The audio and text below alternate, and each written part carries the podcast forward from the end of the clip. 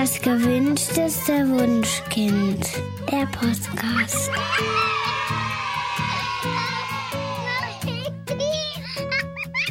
Hallo und herzlich willkommen bei Das gewünschteste Wunschkind, der Podcast mit Daniel Graf und Katja Seide.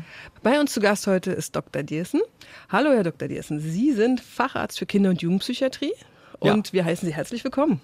Ja, ich freue mich, dass ich wieder da bin. Das genau. hat viel Spaß gemacht vor ein paar Wochen. Genau, das haben wir uns nämlich auch gedacht. Wir haben vor ein paar Wochen über den Film Elternschule gesprochen. Und ja, uns brannte noch ein weiteres Thema auf der Seele, worüber wir schon immer mal im Podcast sprechen wollten, nämlich das Thema Aufmerksamkeit in der Schule. Und da dachten wir, laden wir Sie doch mal ein. Sie sind doch Fachmann für solche Themen. Ja, also Konzentrationsstörungen sind das Thema. Also ich bin Arzt in der Praxis und da der typische Patient, der kommt, ist acht Jahre alt, männlich, konzentriert sich nicht. Ha. Und da steht dann manchmal vom Kinderarzt oder eher noch vom Hausarzt drauf ADHS. F90-0G, gesicherte Diagnose, bitte Therapie. Und da steht schon gesicherte Diagnose? Steht öfter mal drauf, ja. Oh, okay. Das, oh, das können nicht nur Hausärzte, das können auch Lehrer. Also ich habe äh, die Erfahrung gemacht, mein Sohn war ein paar Wochen in der Schule und dann wurden wir zum Elterngespräch eingeladen und da sagte die Lehrerin auch, ha, also ich arbeite seit Jahren mit ADHS-Kindern. Ihr Kind ist definitiv auch so ein Fall. Ich sag so, aha, ist mir jetzt noch gar nicht so aufgefallen, weil ich erlebe ihn zwar hibbelig, aber durchaus nicht unkonzentriert. Und da sagte die Lehrerin, doch, doch, ich weiß das. Gehen Sie mal da und lassen Sie das mal diagnostizieren, dann kriegen Sie auch Hilfe. Aha. Das war jetzt ein bisschen erschüttert, aber gesagt, gut, ich möchte natürlich mein Kind unterstützen und. Wir, warte mal, wir lösen noch nicht auf, ja? Nee, also Daniels, nee. Daniels Kind hat, wir, wir bleiben jetzt mal an diesem Punkt. Okay. Daniels Sohn hat, da war er erste Klasse, ne? Gerade genau, erst in die genau, erste Klasse gekommen. Erste Klasse. Und die Lehrerin sagte, also ADHS ganz klar. So, mhm. und dann in, kommt so ein Kind zu Ihnen. Und dann? Ja, in welchem Monat ist das Kind denn geboren? Das ist im Dezember geboren. Okay, das heißt, es ist schon ein bisschen älter in der Klasse. Genau. Ah ja, weil es gibt große Untersuchungen darüber, dass die Kinder, die also im August oder im September geboren sind, die allerhöchste Wahrscheinlichkeit haben, eine ADHS-Diagnose zu bekommen. Und das liegt keineswegs an, äh, dem, an der Mondphase oder am Kalender im engeren Sinne, sondern am Einschulungszeitpunkt. Mhm. Also das ist bekannt, dass Kinder sich mit unterschiedlichem Alter unterschiedlich gut konzentrieren und äh, je kleiner die sind, desto schwieriger wird das. So, und äh, das ist eine ganz typische Situation, Ne, Kinder konzentrieren sich nicht. Die haben häufig auch noch andere Probleme. Also viele Kinder, die sich nicht konzentrieren, die sind auch körperlich unruhig, können nicht lange still sitzen, stehen auf im Unterricht, bringen andauernd Sachen zum Mülleimer oder gehen auch ganz oft auf Toilette. Und manche, nicht alle, aber schon manche, die werden auch schnell wütend. Ja, ganz genau. Ging meinem Sohn auch so. Mhm. Okay, ja. Mir ist es wichtig, dass wir darüber sprechen, weil die Konzentrationsstörung oder das ADHS, das heißt, ist eigentlich die ADHS, ne? also die Störung, mhm. aber die meisten Leute sagen das ADHS. Das ist also eine ganz äh, schnell vergebene Diagnose. Und also es kommen viele Eltern in die Praxis und die sagen dann, ja, äh, mein Kind konzentriert sich nicht, aber wir wollen keine Medikamente. Mhm. Und wenn man dann in die Zeitung guckt, da steht dann immer wieder, so und so viele Kinder werden jetzt alle schon medikamentös eingestellt. Und natürlich kann ich die Eltern sehr gut verstehen, die dann sich Sorgen machen, oh Gott, ich gehe besser nicht zu irgendeinem Kinderpsychiater hin. Der will mein Kind bestimmt auch nur einstellen. Und darüber müssen wir sprechen. So, was ist Konzentration? Was wird von unseren Kindern eigentlich so abverlangt? Und ab welchem Zeitpunkt ist es wirklich sinnvoll, dass man was macht? Okay, dann, dann äh, sprechen wir mal drüber. Was ist denn Konzentration? Ja, also Konzentration ist eine evolutionär, würde ich sagen, relativ neu verlangte Eigenschaft. Mhm. So, also wenn wir uns das jetzt vor Augen führen, äh, wir sind ungefähr eine Million Jahre sind wir jetzt Menschen. So mehr oder weniger. Ne? Genetisch sind wir sowieso bekanntermaßen zu 95 Prozent dem Schimpansen gleich. Und eine Million Jahre laufen wir jetzt als Menschen durch die Gegend. Wir haben jetzt so Zivilisation im engeren Sinne, so 50.000 Jahre, 40.000 Jahre, so mit, mit Ackerbau und Nutzvieh. Und das Schulsystem ist also noch viel, viel jünger. Mhm. Ja, das Schulsystem für Grundschulkinder ist dann, sagen wir mal, 100 Jahre alt, 150, je nachdem, wohin man guckt. Und das Schulsystem so wie jetzt, dass also schon Zweitklässler Referate vorbereiten müssen und auch schon in der dritten Klasse Doppelstunden gehalten werden, wo die Kinder nicht auf Toilette gehen dürfen, äh, das ist also noch viel jünger. Ich möchte fast sagen, auch ich habe das als Kind so nicht erlebt. Also in den 80er Jahren, da gab es zumindest in der Grundschule keine Doppelstunden. Man durfte nach 45 Minuten ja, zuverlässig aufstehen. Und, hm. ne, so, also das, wir erleben da ähm, eine große Veränderung an Anforderungen. Mhm. Und konzentrieren bedeutet ja erstmal alles andere, was man so gerade macht, ausblenden. Sondern nur die eine Sache oder zwei Sachen. Mhm. Zum Beispiel, ich muss mich darauf konzentrieren, was erzählt die Lehrerin oder der Lehrer oder äh, was erzählt die und was schreiben die an die Tafel. Oder was erzählt die, was wird an die Tafel geschrieben und was hat aber gerade noch eben wer anders gesagt, auf das ich mich jetzt beziehen muss und das ich nicht vergessen darf, weil ansonsten, wenn ich es wieder sage, dann habe ich es nachgesagt. Ja. ja. Also Konzentration ist schon eine sehr komplizierte Angelegenheit eigentlich und evolutionär ist es neu. Wenn ich mir vorstelle, ich bin jetzt äh, Steinzeitmensch vor 50.000 Jahren, wenn ich mich da konzentriert habe, da saß ich am Feuer und habe da hochkonzentriert da an meinem Stein herumgekratzt oder mein Fell ausgeschabt, ganz konzentriert, ich gucke nur geradeaus, ich höre nicht links und nicht rechts, dann bin ich äh, geliefert gewesen. Genau, bestand ja die Gefahr, dass ich dann angegriffen werde, ne? wenn die Sinne sich so fokussieren. Genau, also evolutionär ist es erstmal sinnvoll, nach allen Seiten zu gucken. Das heißt, wenn wir jetzt Kinder im Unterricht haben, die nach allen Seiten gucken, ist das erstmal per se keine Krankheit, kein Fehler, nichts, was man sofort diagnostizieren und beheben muss, sondern es ist erstmal ein in uns Menschen angelegtes Verhalten. Gleiches gilt beispielsweise für Zapplichkeit, Unruhe, Hyperaktivität. So, jetzt gucken wir auch mal 50.000 Jahre in die Vergangenheit oder 70.000 Jahre, da sind wir Jäger und Sammler und wenn ich äh, Sammler bin, dann muss ich natürlich aktiv sein. Ja, ich bin ewig unterwegs. Solange die Sonne scheint, muss ich auf den Beinen sein und sammeln und sammeln. Ja, und als Jäger, da habe ich mir das, das Mammut angeschossen und dann ist es weitergelaufen. Da muss ich hinterher. Ja, vielleicht dauert es auch zwei Tage oder drei Tage. Da wird nicht lange geschlafen. Da muss ich auch nicht um acht ins Bett, sondern ich bleibe ganz lange wach. Und dann gibt's noch den Bereich Impulsivität, also schnell wütend werden, aus der Haut fahren, vielleicht auch aggressiv überreagieren. Das ist jetzt in der Schule nicht gefragt ist aber eigentlich evolutionär nicht so verkehrt. Ja, also ich sag mal schon vor 200 Jahren gab es keine Polizei. Ja, da musste ich ein bisschen auf mich selbst aufpassen. Wenn einer ankam, bei mir auf den Hof und wollte Ärger und dann wurde der laut, am besten habe ich ihm gleich einen auf den Kopf gehauen, dann war ich gleich in Sicherheit. Ja. So. Und am besten gleich heftig, dann ist der umgefallen und ist nie wiedergekommen. Ne? Also das, was wir jetzt so argwöhnisch durch diese ADHS-Brille betrachten, das sind Verhaltensweisen, die sind menschlich. Ja, das ist nicht automatisch eine Krankheit, sondern das ist ein Zustand, der mit dem Menschsein verbunden ist und den viele von uns auch kennen. Ja, insbesondere unter Stress. Ich kenne das selber. Ich bin eigentlich ein großer Bücherleser, aber wenn ich richtig unter Stress komme, langer Arbeitstag und es wartet noch Papierkram und es ist noch laut äh, irgendwo in der Nachbarwohnung, dann kann ich nicht lesen. Dann nach zwei Seiten tue ich das Buch an die Seite.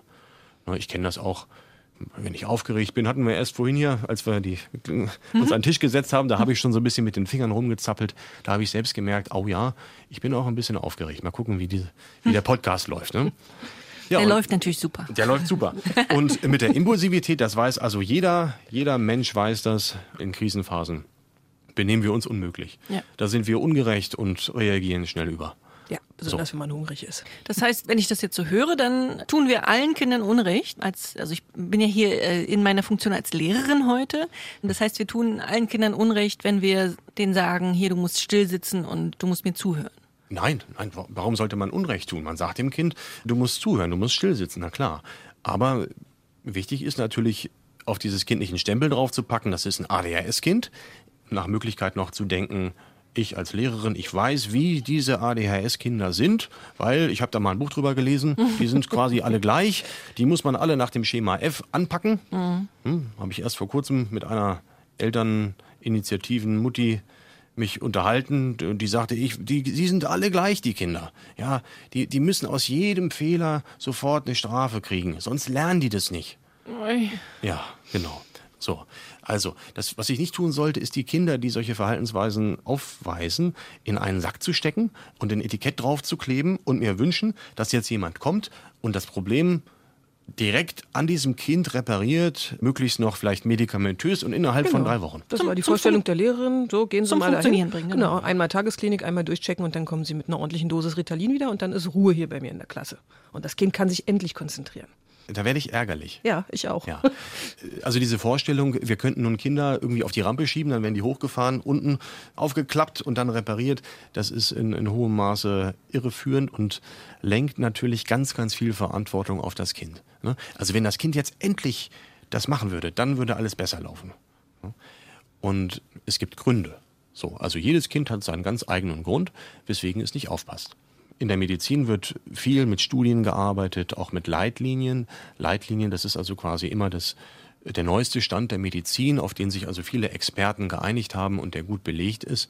Und die Leitlinien zum Thema ADHS sagen ganz klar, es gibt nicht das ADHS, sondern es gibt eine Gruppe von Symptomen, die ganz unterschiedliche Ursachen haben und die auch ganz unterschiedliche therapeutische Antworten brauchen. Welche könnten das sein? Das könnte ich jetzt ganz kurz sagen. Wir haben ähm, Zeit. Gut. Äh, das können tatsächlich biologische Gründe äh, sein. Ne? Also es gibt wirklich Kinder, die haben Stress gehabt unter der Geburt, hatten eine Nabelschnurumschlingung oder äh, ein anderes Geburtstrauma, hatten Krampfanfälle nach der Geburt, massive Unterzuckerung, Beatmung, allerlei. Das sind wirklich Kinder, da merkt man, die sind in der Entwicklung verzögert oft. Mhm. Und man sieht es in vielen Bereichen, man sieht es auch oft in der Sprachentwicklung, in der motorischen Entwicklung, auch in der Intelligenztestung mitunter. So, da, da merkt man, die Kinder brauchen mehr Zeit.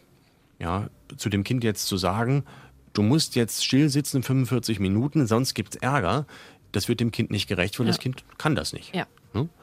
Und ich kenne Schulen, da werden diese Kinder dann rausgeschmissen und die müssen dann vor dem Klassenzimmer stehen, müssen die Klinke runterdrücken, damit man also sieht, sie sind noch da. Ja, und müssen dann also 40 Minuten lang draußen oder 30 Minuten die Klinke runterdrücken und rühren sich nicht vom Fleck. Boah, und anschließend gibt es Pausenverbot. Ja. ja. Oder sie müssen in der Pause neben dem äh, Lehrer auf der Bank sitzen und zugucken, wie die anderen Kinder toben. Ja. Und da kann man sehr einfach sagen, das ist nicht der richtige Weg. Ein besserer Weg wäre zu sagen, hey, ich merke, du hast dir jetzt eine Viertelstunde richtig super Mühe gegeben, das hat man richtig gemerkt, ich habe das gesehen, du hast auch zugehört und du hast auch die Aufgabe gemacht, da ist was auf deinem Blatt drauf, das hat schon gut geklappt und ich glaube, jetzt gerade musst du toben. Dann geh raus, geh auf den Flur, lauf zehnmal hin und her, mach 20 Liegestützen und dann kannst du wieder reinkommen. Mhm. Ne? Also, dass man die Kinder nicht ausgrenzt, demütigt, beschämt vor der Klasse, sondern dass man erstmal guckt, was haben die schon geschafft. Mhm. So. Zu den Ursachen ist es natürlich auch so, ich habe eben jetzt von evolutionären Anlagen gesprochen, da reden wir im Wesentlichen über Stressfaktoren. Also wenn ich jetzt Steinzeitmensch bin, lebe ich in einer potenziell feindlichen Umgebung. Ja, es gibt keine Gewissheit, es gibt keine gesellschaftliche Struktur, die mir absolute Sicherheit gewährt. So, und da ist es sinnvoll, diese Verhaltensweisen zu zeigen. Es gibt in der ADHS-Forschung einige Gewissheiten. Ungewiss ist die Debatte über Genetik. Ne? Man hat Gene gefunden, die dafür eine Rolle spielen können, aber das ist alles noch nicht so richtig äh, nied- und nagelfest. Was man aber weiß, ist, dass elterliche Impulsivität in engem Zusammenhang steht mit ADHS. Ne, das mag biologische Gründe haben, beispielsweise, dass die Eltern selbst so eine genetische Konstellation haben, dass sie ganz schnell aus der Haut fahren und ganz schlecht organisiert sind und dann immer zu spät sind und dann muss es ganz schnell klappen und dann will Pascal sich nicht die Schuhe anziehen. Es ist aber mit hoher Wahrscheinlichkeit so, dass allein ein impulsiver Erziehungsstil, der mit plötzlichen Gefühlsdurchbrüchen der Eltern und auch mit Gewalt unter Umständen verbunden ist, der erhöht drastisch und massiv das Risiko, für solche Verhaltensstörungen beim Kind. Okay. So, Müssen wir jetzt mal ganz deutlich dazu sagen, ne? also wer jetzt eine ADHS-Diagnose bekommen hat, äh, ist jetzt nicht gleich gebrandmarkt als der Erziehungsstil. Als schlechtes Ei, genau, also als schlechtes, schlechtes Elternteil. Nee, genau. nee, es ist eine der, genau. eine der Möglichkeiten. Genau. Ja, also das will ich ganz deutlich sagen. Ich mhm. kenne Eltern, wo ich denke, das man, kann es nicht besser machen. Ja? Die haben ihre Literatur zu Hause gelesen, die haben ihre Podcasts gehört, allerlei. Ja? Also die wissen wirklich Bescheid und trotzdem passen die Kinder nicht auf. Mhm. Und das sind Eltern, die sind die Ruhe selbst und die sind top strukturiert. Auch das gibt's, mhm. klar. Dennoch muss man erstmal die potenziellen Probleme benennen, benennen und mhm. möglicherweise auch verändern. Ja. Ne? Also es gibt Untersuchungen darüber, was für ein Training tut den Kindern, die nicht aufpassen, gut. Es gibt ja ganz viele Trainings. Es gibt Einzeltrainings, Gruppentrainings, Ergotherapie, Psychotherapie, noch und nöcher. Und man hat herausgefunden, allgemein ist es nicht besonders sinnvoll, mit dem Kind alleine zu arbeiten. Mhm. Also die Kinder, mit denen das gemacht wurde, da hat man also Studien gemacht und hat festgestellt, dass diese Kinder davon nicht so sehr profitieren. Okay. Es gibt auch Untersuchungen darüber, was passiert, wenn man mit den Eltern auch zusammenarbeitet. Also wenn man mit Eltern und Kindern oder auch nur mit den Eltern arbeitet. Und erstaunlicherweise hat das einen viel besseren Effekt. Okay. Okay, was hat man mit den Eltern gemacht? Im Wesentlichen geht es darum, den Stress rauszunehmen. Das bedeutet, mhm. impulsive Zusammenstöße zu verringern, Feinfühligkeit zu erhöhen, Eltern davor zu schützen, ihre Kinder zu überfordern. Ja, zum Beispiel, wenn die Eltern sagen, so, du räumst jetzt sofort dein Zimmer auf. Oh ja, ja? schwierig. Jetzt sofort dein ganzes Zimmer, mhm. sonst setzt es was. Ja? Können Kinder nicht mit umgehen, ne? Da sind die wirklich überfordert, weil sie einfach nicht wissen, wo sie anfangen sollen. Genau. Sinnvoller ist es zu sagen, dienstags räumst du dein Playmo auf hm. und donnerstags räumst du, ich weiß nicht, deine Autos auf. Ja, und die Autos kommen immer in die Kiste. Und ich helfe dir bei den ersten fünfen, damit wir einen guten Anfang finden. Mhm. So. Und das ist also etwas, da habe ich in der Praxis ganz wunderbare Erlebnisse gehabt mit Eltern, die gekommen sind und gesagt haben, der, die hört nicht. Wir haben schon alles probiert. Belohnung. Wir haben gesagt, wenn du hörst, kriegst du am Ende des Monats etwas Schönes. Ja, wir wissen noch nicht was, aber irgendwas Schönes kriegst du. Haben wir probiert, hat nicht funktioniert. Und auch Bestrafung. Alles haben wir schon ausprobiert. Der Fernsehverbot, Handyverbot, Verabredungsverbot. Das Spielzeug haben wir auch aus dem Keller. Das, aus, aus dem das Zimmer funktioniert entfernt. nicht. Das funktioniert, ja. nichts davon das funktioniert. So. ja, okay. Und das sind Eltern, die oft sehr dankbar sind, wenn man den Druck rausnimmt und wenn man sagt, hören Sie zu, in so einer Situation, Sie gewinnen Sie Zeit. Sie haben eine Auseinandersetzung, Ihr Kind hat es noch schwierig. Es fällt ihm unglaublich schwer, sich zu strukturieren. Wenn Sie dem jetzt sagen, jetzt sofort das ganze Zimmer aufräumen, jetzt, schafft er nicht. Sondern machen Sie einen Schritt drauf zu, sagen Sie, hey, wir machen einen Plan. Einen richtig guten Plan und dein Zimmer sieht dann auch top aus. Und manchmal sieht es auch nicht so top aus, aber das ist normal, weil wir sind erwachsen und unsere Zimmer sehen auch nicht immer top aus. So. Das ist eine große Gruppe von Eltern, die feststellt, dass ihre Kinder sich mit der Zeit wirklich besser konzentrieren. Und dass die vor allen Dingen auch nicht mehr so impulsiv sind. Mhm. Ja? Das heißt, auch wenn ich meinem Kind sage, gleich setzt es was, ja, oder dann gibt es ein Donnerwetter oder dann gibt es einen Abrieb oder sonst was, ich, also höre ich oft, mhm. ist das in dem Moment natürlich erstmal ein Angstreiz und der führt dazu, dass das Kind unter Umständen, um diese Angst zu vermeiden, den Augenblick lang folgt und gehorcht, mhm. aber es gibt keine echte Verhaltensveränderung. Das heißt, eigentlich als Lehrerin, wenn ich jetzt solche Kinder in meiner Klasse habe, müsste ich eigentlich auf die Eltern zurückgehen und mit denen ein Elterntraining machen? Ja, es gibt im Übrigen auch Training für Lehrer und auch für Erzieher. Also es gibt diese Manuale. Mhm. Sicherlich gibt es sie nicht in jeder Stadt. Aber auch das hat sich als effektiv gezeigt. Das bedeutet, die Kinder, die solche Verhaltensauffälligkeiten zeigen, profitieren davon, wenn die Lehrer trainiert werden. Ja, ja okay. Also wenn die Lehrer äh, zum Beispiel Anforderungen gestuft anbieten. Ja, wenn sie nicht sagen, so du musst das Arbeitsblatt machen, das wissen Sie ja. Ne? Ja, klar. Ja. Sondern du kriegst eine Aufgabe auf dem Arbeitsblatt und wenn du die gemacht hast, dann gucke ich mir das kurz an, dann sage ich, Mensch, klasse, das hast du schon geschafft, kriegst das nächste Arbeitsblatt, ist wieder eine Aufgabe drauf. Davon profitieren die Kinder durchaus, weil es einfach Kinder gibt, die sehen sich das alles an, die gucken sich jede Aufgabe kurz an, sind überfordert und malen lieber auf der Rückseite ein Pferd ja, oder gehen ihren Bleistift anspitzen. Äh, ja. Was ich mache, ist, ich knicke die Arbeitsblätter. Also ja. ich knicke es so, dass man wirklich immer nur eine Aufgabe sieht und dann, wenn, wenn die bearbeitet wurde, dann knicke ich weiter und das funktioniert tatsächlich ganz gut. Ist erstaunlich, ne? Ja. Man kann auch wunderbar den Unterricht strukturieren. Also was ich äh, immer gerne mache, also das machen aber ganz viele Lehrer, ist sozusagen am Anfang der Stunde erzählen, was ich mache. Das ist auch an der Tafel dran und dann gehen wir halt immer Punkt für Punkt weiter und ich hake ab. Und ganz oft hat ein Kind so eigene, ein eigenes Ziel, zum Beispiel ich melde mich, ja, das, mhm. das, das wäre sozusagen, also was ich mit, mit einem Kind besprochen habe. Und dann würde ich auch kurz vorher sagen, guck mal, wir kommen jetzt in die Phase, das wird die mündliche, ist eine mündliche Phase, hier könntest du dich melden, wenn du wolltest. Mhm. Und dass ich sozusagen schon vorher darauf vorbereite, jetzt könntest du an deinem Ziel arbeiten. Das sind aber wirklich nur, nur dann fünf Minuten oder so mhm. und, und dann ist es auch wieder gut. Aber also ich glaube, das ist das Handwerkszeug von, von eigentlich allen Lehrern, würde ich mal behaupten. Also das, das ist das, was man, was man tatsächlich lernt. Ja, also auf die Gefahr hin, dass ich doch im Nachgang Widerspruch ernte, möchte ich sagen, dass ich, dass es nicht alle Lehrer sind, die das anwenden. Es wäre schön, wenn es so wäre. Ja, also ich meine, ein, eine Tendenz zum Frontalunterricht beobachten zu können. Ja, und zu Anforderungen an Grundschulkinder, die viel höher sind, als man sie vielleicht vor 15 Jahren gehabt hat. Hatte ich eingangs gesagt, ne? Mhm. Komplexe Referate in der zweiten Klasse, Doppelstunden. Das ist viel. Ja, ja das und dann, ist deutlich gestiegen. Genau, und dann haben wir auch äh, diese ganz jung eingeschulten Kinder. Da ist jetzt wieder ein bisschen Bewegung drin. Es gibt viele Familien, die kommen in die Praxis zu uns. Das Kind konzentriert sich nicht, das Kind wiederholt die erste Klasse, dann klappt es.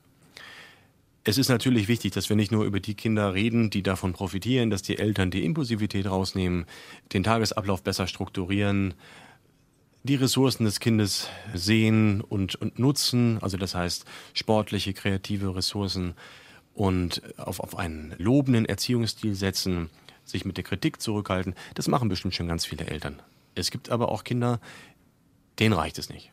Ja, da mhm. setzen die Eltern im Prinzip das schon alles um, sind sanftmütig, geduldig, suchen nicht nach schnellen Lösungen, sondern suchen nach guten, geduldigen Kompromissen. Das, es gibt Kinder, da wird das alles schon gemacht und es hilft nicht. Also es sind wirklich Kinder, eine Minderheit von den Kindern, die jetzt scheinbar nach ADHS aussehen, die haben wirklich ein Problem in der Informationsverarbeitung. Das mhm. muss man ganz klar benennen. Und das, das heißt, die Kinder haben ADHS, die anderen aber nicht? ADHS ist eine Symptombeschreibung. Okay. So, ADHS bedeutet, das Kind konzentriert sich nicht, es ist impulsiv, es kommt leicht in Wut und es ist körperlich und innerlich unruhig. Okay, also, so, das okay. hat viele verschiedene Ursachen. Da können, da können Traumatisierungen hinterstecken, mhm. ähm, eine Lernbehinderung, ein fetales Alkoholsyndrom, eine andere genetische Störung. Es gibt viele, viele Gründe, weswegen ein Kind das hat. So, mhm. diesen Grund gilt es herauszufinden. Das ist nicht leicht. Das ist also eine Puzzlearbeit. Das dauert mitunter Jahre. Ja, es können äh, bis hin zu äh, Nahrungsmittelunverträglichkeiten, Zöliakie kann auch dahinter stecken. Da muss man erst äh, drauf kommen. Ne? Mhm. Nach meiner Erfahrung ist es so, man, man muss in einen guten, vertrauensvollen Prozess miteinander eintreten. Oft ist es so, dass Eltern nach einer Zeit über eigene hochbelastende Erlebnisse oder Gefühle berichten, über eigene auch Symptome, Ängste oder auch Traumaerlebnisse, die sie selbst eventuell gehabt haben. Das sind alles Dinge, die können damit reinspielen, wie das Kind sich fühlt. So. Es gibt auch die Kinder, wo nichts davon zutrifft. Mhm. Die haben einfach eine gewisse biologische Abweichung. Mhm. Das ist so. Die sind von der Informationsverarbeitung anders. Ne, man, es gibt Untersuchungen, wo Kinder, also wo, wo Hirnschnittbilder angefertigt werden, MRT-Untersuchungen, wo man wirklich sieht, na, da ist so und so die Aktivität verändert. So. Und über diese Kinder müssen wir natürlich auch sprechen. Ne?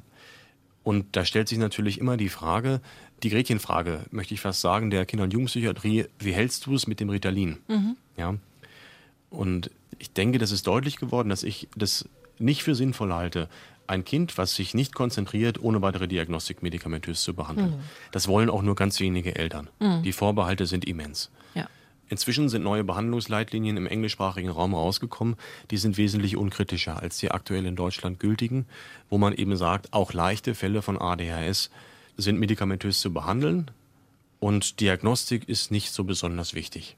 Okay. An dieser Stelle gehe ich nicht mit. Mhm. Das ist meine persönliche Meinung, das muss ich ganz mhm. offen sagen, das ist meine Haltung. Es wird aber sicherlich andere Fachleute geben, die sehen das anders. Okay. Ne?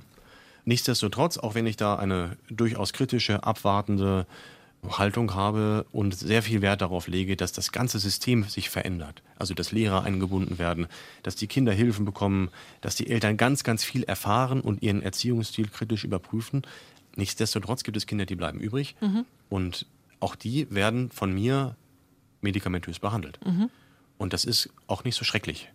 Ja, denn die Vorbehalte sind halt so, ich habe Angst, dass mein Kind süchtig wird oder ich habe Angst, dass sich die Persönlichkeit verändert. Ja, dass es ja? wie so ein Zombie rumläuft, genau, das genau. höre ich öfter. Mhm. Ähm, es gibt viel Untersuchung dazu und es hat sich eben gezeigt beispielsweise, dass das Suchtverhalten von Jugendlichen mit, mit einer ausgeprägten ADHS, mit hoher Impulsivität, mhm. mit schulischen Misserfolgserlebnissen und einer quälenden inneren Unruhe dass das zum Beispiel verbunden ist mit einem deutlich erhöhten Suchtverhalten. Ja, das habe ich auch gelesen. Mhm. Genau. Ich habe auch lange Zeit in einer Suchtklinik gearbeitet. Wenn wir uns die jugendlichen Kiffer angucken, viele von denen berichten über quälende innere Unruhe und schlechte Konzentrationsfähigkeit. Genau, die können es dann halt mit den Betäubungsmitteln quasi ruhig stellen, diese Gefühle. Ne? Die suchen sich dann einfach einen anderen Weg. Ja, allerdings zahlen sie dafür einen hohen Preis. Ja. ja das eine ist natürlich, Cannabis mag beruhigen, aber es verbessert die Konzentration nicht. Mhm. Und es hat natürlich andere gesundheitliche Risiken. Mhm. Die, die, müsste man mal getrennt besprechen. das ja. machen wir vielleicht auch nochmal. So, also die Behandlung mit Methylphenidat, also mit dem berüchtigten Ritalin, ist seit Jahrzehnten äh, im Gange und es gibt relativ robuste Daten darüber, dass es also äußerst selten zu schwerwiegenden Nebenwirkungen kommt. Bestimmt hat es auch schon einzelne sehr schwerwiegende Nebenwirkungen gegeben, aber als Elternteil von einem Kind mit einer schweren Aufmerksamkeitsstörung, wo ich an allen Rädchen schon gedreht habe, wo ich alles verändert habe, wo mein Kind alle Therapien runter drauf und runter durch hat. Und das Kind steht in der vierten Klasse da und sagt, ich kann in der Schule nicht mitmachen. Mhm. Ich verstehe es nicht. Weil wenn neben mir einer raschelt, wenn nicht gleich raus, dann ist mir der Gedankenfaden gerissen. Mhm. Ja? Oder ich kann die Hausaufgaben nicht machen, weil ich bin nach drei Minuten raus. Ich kann mich nicht strukturieren. So, diese Kinder sind in Not. Wenn jemand ein Verfahren hat, was diesen Kindern zuverlässig, schnell und gut hilft, bitte machen. Neurofeedback ist beispielsweise ein mhm. Verfahren, was wir auch anwenden in der Praxis. Aber auch dafür braucht ein Kind Zeit. Und es gibt einfach Kinder, die sind so in Not, weil die schon fünf Jahre Therapieerfahrung haben. Die haben diese Zeit nicht mehr. Ja, da ist teilweise wirklich ein enormer Leistungsdruck und ich habe auch von Le vielen Le Leidensdruck. Entschuldigung, ja. Nicht Leistungs, Leidensdruck. ein Leidensdruck, genau. Also diesen Kindern geht es wirklich schlecht und da äh, bestätigen die Eltern, dass die, das Medikament wirklich ihr Leben nachhaltig verbessert hat und das Kind auch wirklich glücklicher und zufriedener gemacht hat, weil es einfach nicht mehr das Gefühl der Unzulänglichkeit hat, ne? weil es wirklich folgen kann und ja. also die Lebensqualität ändert sich da wirklich gravierend. Ja, es ist bei vielen Kindern, die dann schließlich behandelt werden, genauso, dass viele Eltern kommen und sagen, ja, ach, hätten wir es doch ein Jahr früher gemacht. Mhm. Das muss man einfach sagen. Also es gibt auch im Internet natürlich unglaublich viel kritisches und negatives Material, auch von Ärzten bei YouTube. Das sehe ich sehr, sehr kritisch. Ja, es gibt also Ärzte, die sich hinstellen und dann wirklich erklären, diese Medikamente führen in jedem Fall dazu, dass eine ADHS-Symptomatik verstärkt wird. Und das ist eine äußerst unseriöse und böswillige mhm. Behauptung. Das stimmt nicht. Ja. Mir wäre wichtig, dass, dass die Zuhörerinnen und Zuhörer mitnehmen, eine medikamentöse Behandlung über einen kurzen Zeitraum auszuprobieren, birgt nur geringe körperliche Risiken. Wenn man vorher abgeklärt hat, dass das Kind das verträgt, also das heißt, wenn man auch körperliche Diagnostik gemacht hat, mhm. neurologische Diagnostik, Blutwerte, Leber, Niere, Kardiologie, das muss alles passen. So, wenn das Kind da gesund ist, hat man keinen großen Schaden zu sagen, okay, wir probieren das mal drei Wochen aus. Problem ist nur, was machen wir, wenn es hilft? Ja, wenn es nicht hilft, dann kann man es ja in die Ecke werfen und sagen, Gott sei Dank habe ich recht gehabt, mhm. ist Teufelszeug. Okay. Aber was passiert, wenn mein Kind dann von der Schule kommt und sagt, zum ersten Mal macht Schule Spaß. Ich habe mündlich eine 2.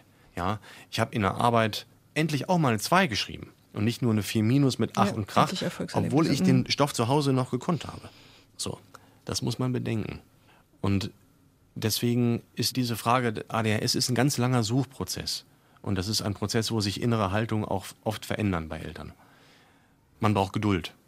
Und da beißt sich die Katze in den Schwanz, wenn die Kinder dann gleich von den Lehrern abgestempelt werden. Du hast ADHS, du musst jetzt Medikamente kriegen, ganz schnell, weil dann eine enorme Verunsicherung besteht. Und auch dieser Druck, wir müssen jetzt ganz, ganz schnell wissen, was los ist. Das muss man in der ersten Klasse nicht wissen. Es gibt zum Beispiel einfach Kinder, die haben eine Leserechtschreibstörung.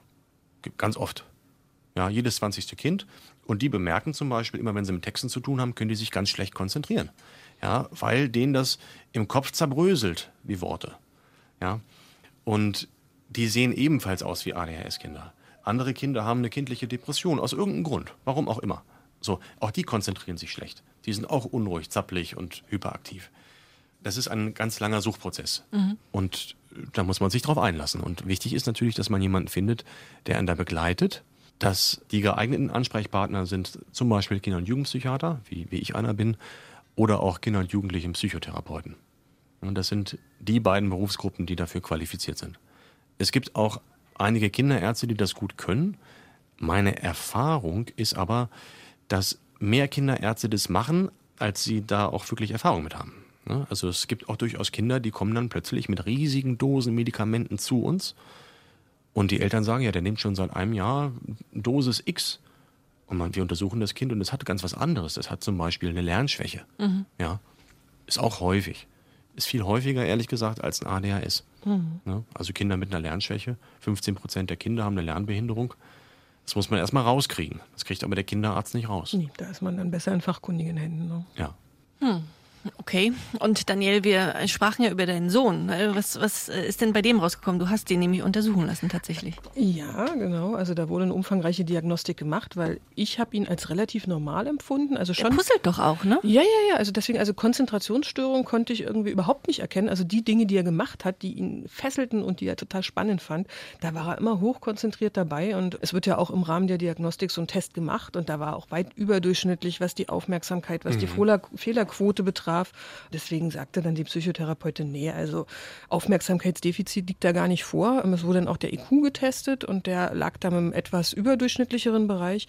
Und die sagte einfach, er schaltet dann ab, wenn es ihm zu langweilig ist. Also in Mathe rechnet er einfach viel weiter weg als die anderen schon. Und wenn die dann wirklich noch im Einerbereich rechnen, dann konzentriert er sich natürlich nicht mehr. Mhm. Das heißt, er schaltet dann innerlich ab und geht auf irgendeine Fantasiereise und die Lehrerin sieht das dann nur als Unaufmerksamkeit.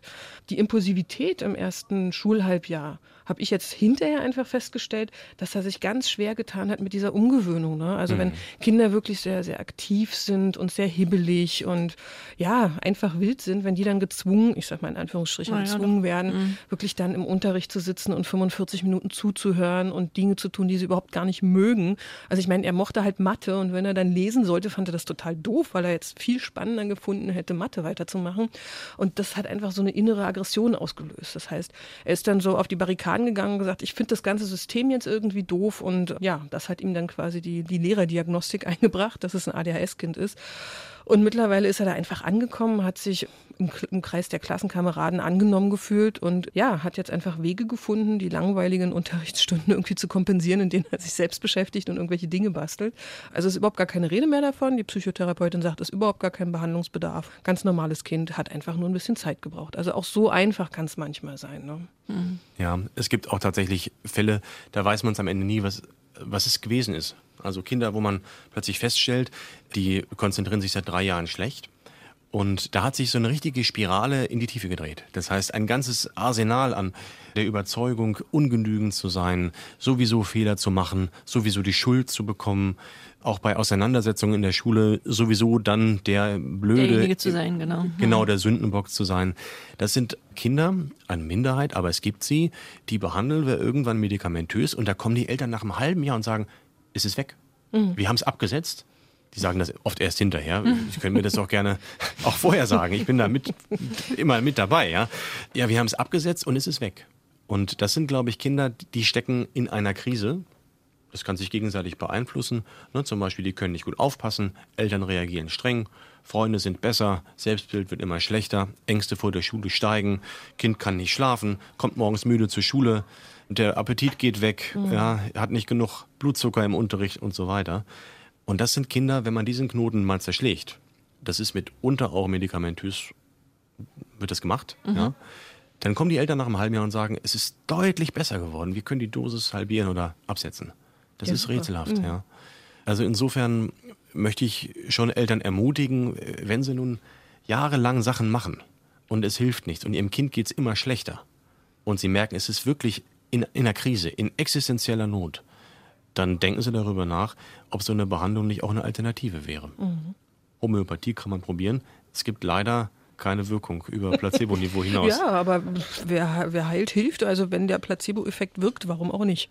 Wobei, also ich möchte noch mal anmerken, dass wenn das Kind in diesem normalen Schulsystem nicht funktionieren kann, dann wäre ja die Möglichkeit auch, das Kind in eine in eine alternative Schule zu schicken ja. und äh, zum Beispiel eine freie Schule. Da können sie sich bewegen, wie sie wollen, können lernen, wann sie wann sie wollen, was sie wollen. Und ich glaube, dass viele, also von von den Schülern die in meiner Schule, also in, in der Schule, in der ich arbeite, ADHS diagnostiziert bekommen haben, würde ich vermuten, dass die Mehrzahl an einer freieren Schule, also mhm. wo sie sich bewegen können, bei weitem nicht diese Probleme hätten. Einfach weil sie, also aus, aus dem, also ich bin ja nur Laie, aber aus dem, was ich sehe, ist, ist es einfach nur ein, ein ganz erhöhter Bedarf an, an Bewegung. Und wenn die sich viel bewegen könnten, dann, ja. genau. dann also wäre das mit der Konzentration auch viel besser. Ja. Die Regelschule ist einfach am Bedarf vorbei. Also man muss ganz klar sagen, Kinder haben einfach in dem Alter noch einen ganz hohen Bewegungsdrang und auch den Drang, sich mit Dingen zu beschäftigen, die sie gerade interessieren. Mhm. Deswegen ist dieses feste Schema mhm. einfach kontraproduktiv. Und viele Kinder, ja, fallen einfach im, im Regelschulsystem auf, wo sie woanders einfach ihr Ding machen würden und ja, und dem Niveau der Mitschüler wären. Genau. Und nicht, als problematisch abgestempelt Genau, das ist ja wie gesagt, mein Sohn, mir erschien er überhaupt nicht problematisch, aber sobald er jetzt in diesem festen System war, brach er eben aus. Und das finde ich ein bisschen schade für die Kinder und würde mir wünschen, dass das Schulsystem da äh, in den nächsten Jahren sich deutlich reformiert und mehr an den Bedürfnissen der Kinder orientiert ist. Das wäre wunderbar. Mhm. Und ich will auch betonen, das, was wir nun als, als Defizit beschreiben, das muss nicht unbedingt eins sein. Also es gibt Menschen, die damit sehr erfolgreich leben, die mhm. sagen, ich bin in einem stressigen Beruf, ich kann schnell Entscheidungen treffen, ich bin impulsiv, das ist gefragt, ich bin kreativ, ich kann querdenken, ich habe unendlich viel Energie. Mhm. Ein Freund von mir, der hat mir das berichtet, dass er selbst als Kind äh, eine ADHS-Behandlung hat. Der hat es sicher immer noch. Ne? Der sagt, er kann keine langen Texte lesen und der hat auch einen sehr interessegeleiteten Beruf. Wenn ich sonntags um acht aus dem Fenster gucke, ist der schon draußen im Garten, ja, und pflanzt Bäume und streicht Hütten, ja. Und äh, nachmittags packt er seine Schaufel und wenn ich ihn frage, wohin gehst du, dann sagt er, ja, ich gehe zu meinem Freund, der hat eine Baustelle, ich helfe.